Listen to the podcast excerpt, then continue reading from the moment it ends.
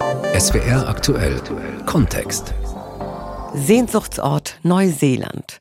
Eine sensationelle Landschaft. Alles da. Küsten, Berge, Gletscher, Vulkane. Eine Natur, die fasziniert und manchmal sprachlos macht. Neuseeland liegt im Südwestpazifik und besteht aus zwei Hauptinseln. Und die Menschen, die sind sehr besonders. Mitgefühl zum Beispiel und Diversität gelten geradezu als Bürgerpflicht. Das Erbe der Ureinwohner wird gepflegt. Zurzeit können wir leider nicht nach Neuseeland. Wir können das alles nicht genießen und erleben, aber träumen. Das immerhin können wir. Unsere Korrespondentin Lena Bodewein über Neuseeland vor Corona.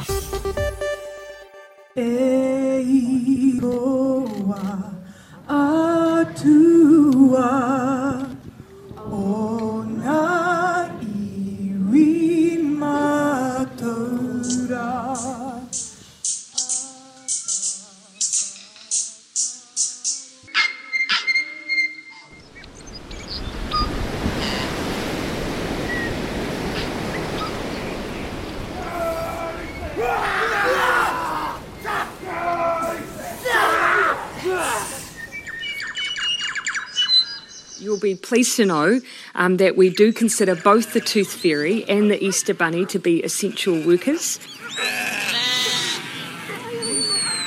Die Hymne auf Maori, die Vögel, die es nur hier gibt, vom Kiwi bis zum Kakapo, das wilde Meer, das Surfer glücklich macht, der Haka-Tanz der Maori, den auch die Rugby-Mannschaft vor ihren Spielen aufführt, die verehrte Premierministerin, Schafe, wie all das klingt Neuseeland und natürlich wie Herr der Ringe.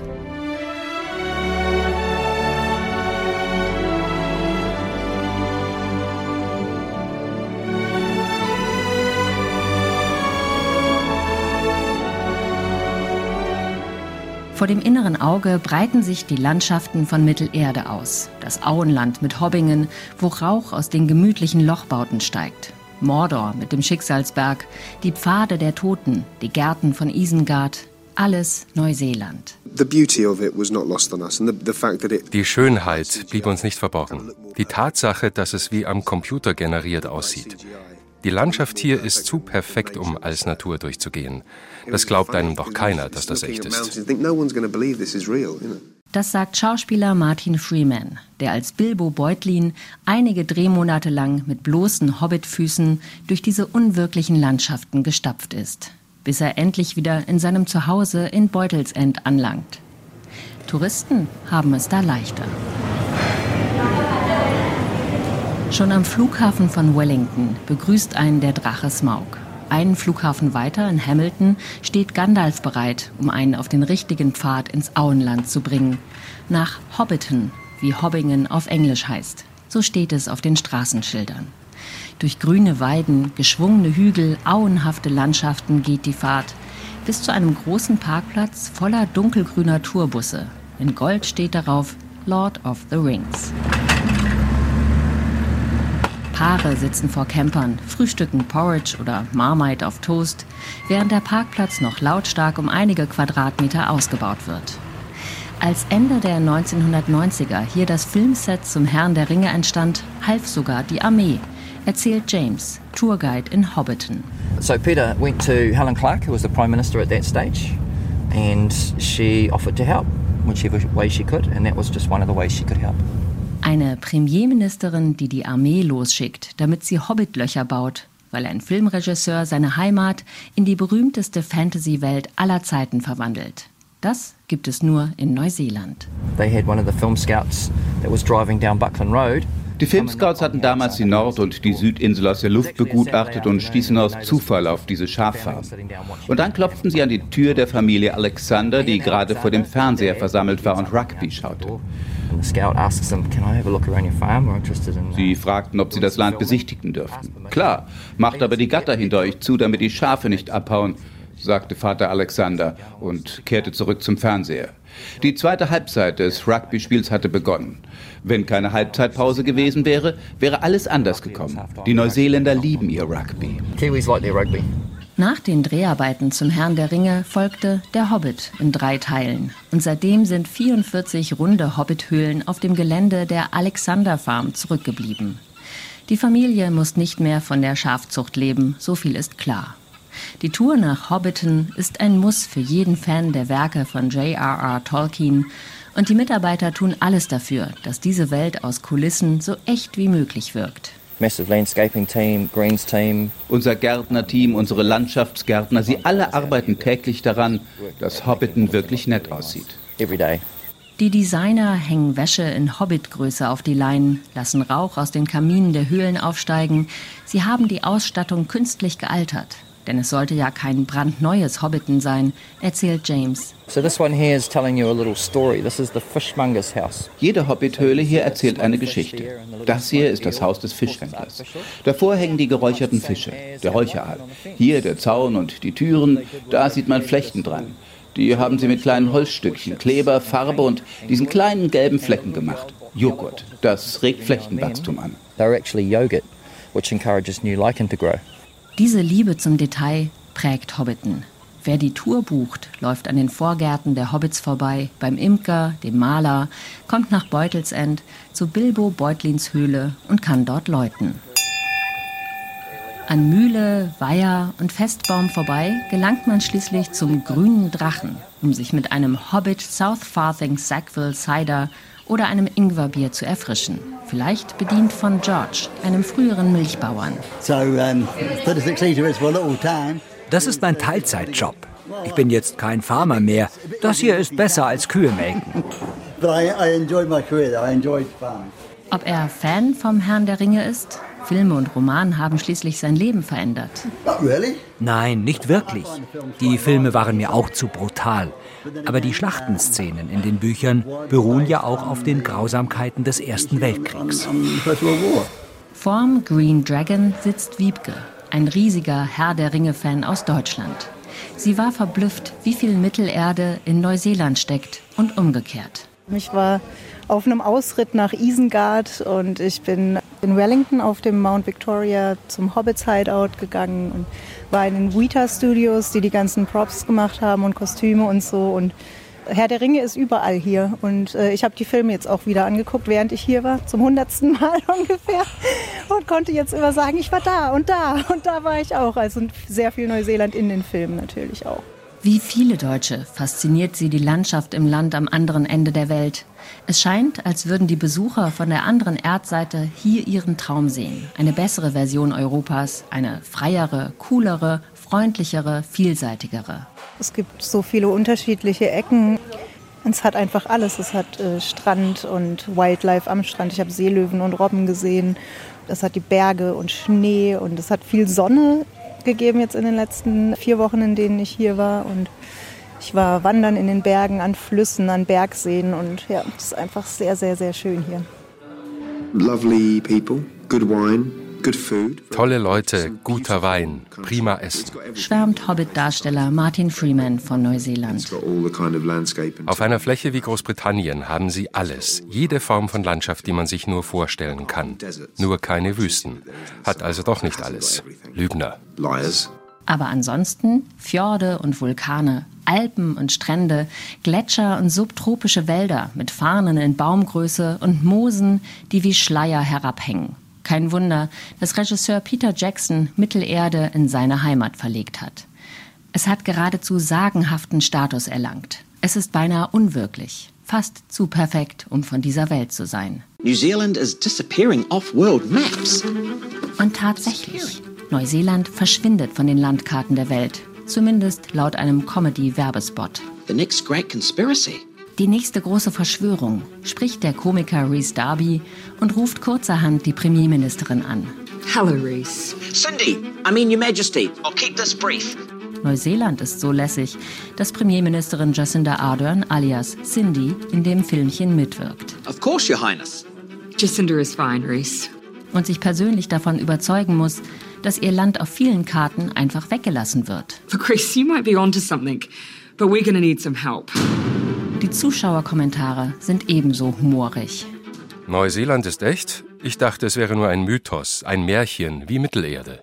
Darum gibt es da kein Covid. Das Virus wusste nicht, dass das Land da ist. Ich bin Neuseeländer und stolz auf mein Land. Oder wäre es zumindest, wenn ich nur wüsste, wo es ist. Ein Land, das mit der eigenen Größe oder eben deren Fehlen derart humorvoll umgeht, das hat alle Freiheiten. Das kann so lässig wie kaum ein anderes sein. Und es ist für uns so besonders, weil es so weit weg ist. Die Antipoden eben, das Gegenmodell. Wo Neuseeland draufsteht, ist weite Welt und liebevolle Produktbehandlung drin, ob Milch, Wein oder Honig, Kiwi, Schafe oder Rugby. Es wirkt irgendwie immer entspannt. Die Hauptstadt Wellington wird Windy Valley, das Parlament Bienenkorb genannt. Und der Parlamentspräsident hält hier notfalls auch mal das Baby einer Abgeordneten, damit die ihre Rede halten kann.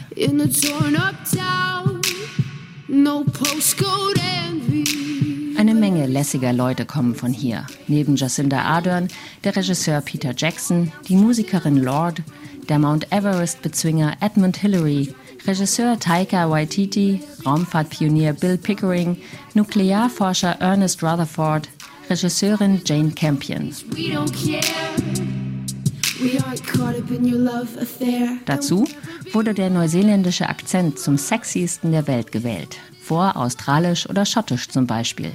Warum, wissen die Neuseeländer selbst nicht, aber sie genießen es, wie dieser junge Mann. Thank you. Well, thank you. We deserve this honor.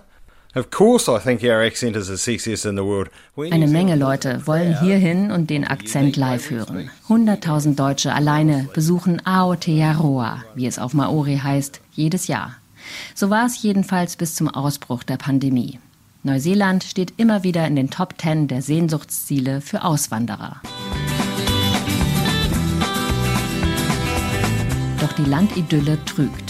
Neuseelands Image ist in einigen Bereichen grüner als die Wirklichkeit. Denn seitdem in der Landwirtschaft die Kuh dem Schaf den Rang abgelaufen hat und Neuseeland vor allem Milchprodukte in alle Welt verkauft, leiden die Gewässer.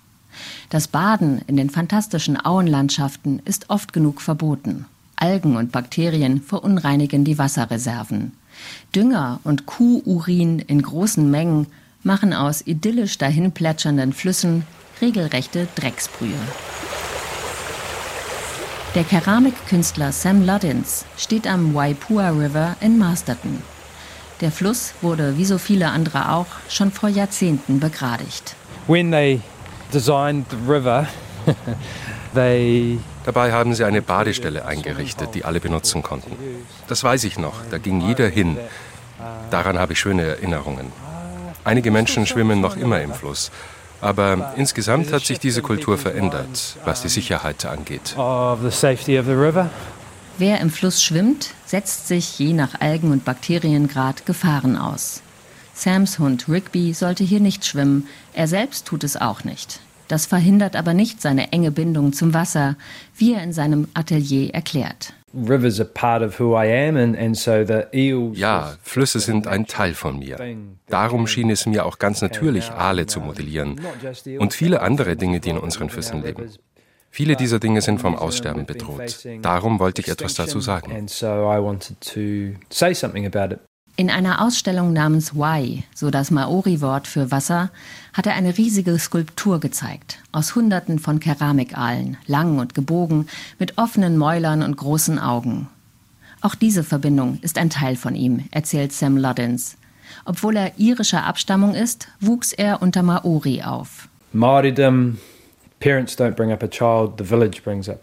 bei den Maori erziehen nicht die Eltern das Kind, sondern das ganze Dorf tut es. Meine Mutter und mein Vater haben die Sprache gelernt, die Tänze und Lieder im Zentrum der Kultur. Und sie haben in einem Kohango Reo unterrichtet, einer Früherziehung auf Maori. Und so wuchsen meine Schwestern und ich auf. Ich war immer auf dem Wasser, immer im Fluss mit meinen Freunden nicht nur den Maori-Freunden, auch als Kajaker. Ich bin auf fast allen Flüssen hier gepaddelt und als Teenager war ich Aalfischer. Meine Adoptivfamilie hat meine Freunde und mich, die wie Brüder sind, auf dem Fluss großgezogen. Uh, die Flüsse, alle Gewässer sind für die Neuseeländer ein wichtiger Teil ihrer Identität. Vor allem für die Maori gelten sie als Lebensadern, die Lebenskraft, das, was allen Dingen Leben spendet. Ohne Wasser bist du nichts. Und darum muss das Wasser auch mehr sein als ein Ding. Der Whanganui River auf der Nordinsel hat als erster Fluss weltweit den Status einer juristischen Person bekommen. 2017 war das. Und Sam Luddins ist so stolz auf diesen Schritt Neuseelands. I mean, I'm really proud of that because that denn diese Ansicht kommt direkt von den Maori. In ihrer Weltsicht besitzt alles etwas, das sie Modi nennen. Alles. Es kann ein Fels sein, ein Berg, ein Fluss, ein Baum. Wir alle haben Modi. Es ist eine Lebenskraft. Vielleicht kann man es so übersetzen, der Geist von etwas, den es einschließt. The spirit of something, it encapsulates it.